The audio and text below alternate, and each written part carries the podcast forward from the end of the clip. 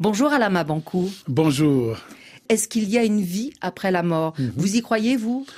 Je sens qu'il y a quelque chose parce que rien ne nous prouve qu'il n'y a rien là-bas et donc à défaut de la certitude qu'il existe quelque chose, il faut faire comme si ça existait. Alors comment est né euh, ce roman, Le commerce des allongés? Alors le commerce des allongés est peut-être le fruit de mes voyages en Afrique. Et donc, quand j'étais au Congo, j'avais lu dans la presse une sorte de fait divers dans lequel on disait que une personne, un jeune homme qui était mort, euh, non, une fille qui était morte revenait fréquenter les boîtes de nuit. Et donc, partant de là, je me suis dit que peut-être que les boîtes de nuit sont bourrées des gens qui euh, ne sont pas forcément de notre monde réel, mais qui sont de l'autre côté euh, de la réalité. Alors, j'ai tissé cette histoire de ce garçon qui un jour va dans une boîte de nuit, rencontre une fille, et cette fille est très belle. En le rencontrant, peut-être qu'il vient de changer le cours de son destin. Et donc, pour moi, il s'agissait aussi de d'ouvrir la marmite des traditions africaines. C'est pour ça que je pense que c'est le livre qui se rapproche de Mémoire de porc-épic à l'époque quand j'avais fait la fable africaine dans laquelle je faisais parler les animaux. Et ici, je fais parler les morts en quelque sorte et les vivants aussi.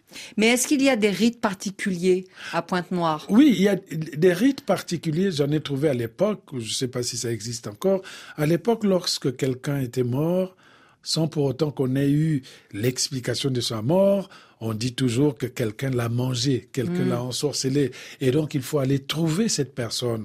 Et pour, la, pour trouver cette personne, vous faites appel aux, aux sorciers qui viennent là parler aux morts. Et tout d'un coup, le mort commence à danser dans le cercueil. Et le cercueil se met à sillonner le quartier jusqu'à aller échouer dans la maison de la personne qui lui aurait fait du mal.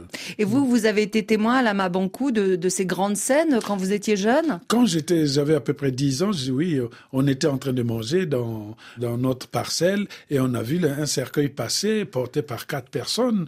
Et moi, j'étais étonné. J'ai dit à ma mère, qu'est-ce que c'est? Elle a dit, non, non, non, c'est un mort qui est en train d'aller rechercher celui qui lui a fait du mal. Fresque sociale, fresque politique, fresque culturelle. C'est vrai que Le commerce des allongés est un roman universel, puisque la mort nous concerne tous, nous attend tous. Est-ce que, comme Sénèque, vous écrivez sur la mort à la Mabankou pour vous y préparer? Non, je voulais rire de la mort, c'est surtout ça. Parce que chez nous, au Congo, le plus souvent, quand on parle de la mort, en tout cas du côté de la Boinza, on parle toujours de la mort d'une façon humoristique. C'est un livre dans lequel vous allez même rire des morts, parce qu'il y a un mort qui, dans le cimetière, il va corriger les fautes d'orthographe. Il faut banaliser la mort pour que lorsqu'on arrivera de l'autre côté, ça soit simplement un changement de, de lieu. Et donc célébrer la vie aussi. Célébrons la vie. La mort n'est que la vie, mais de l'autre côté. Merci beaucoup, Alama Bankou.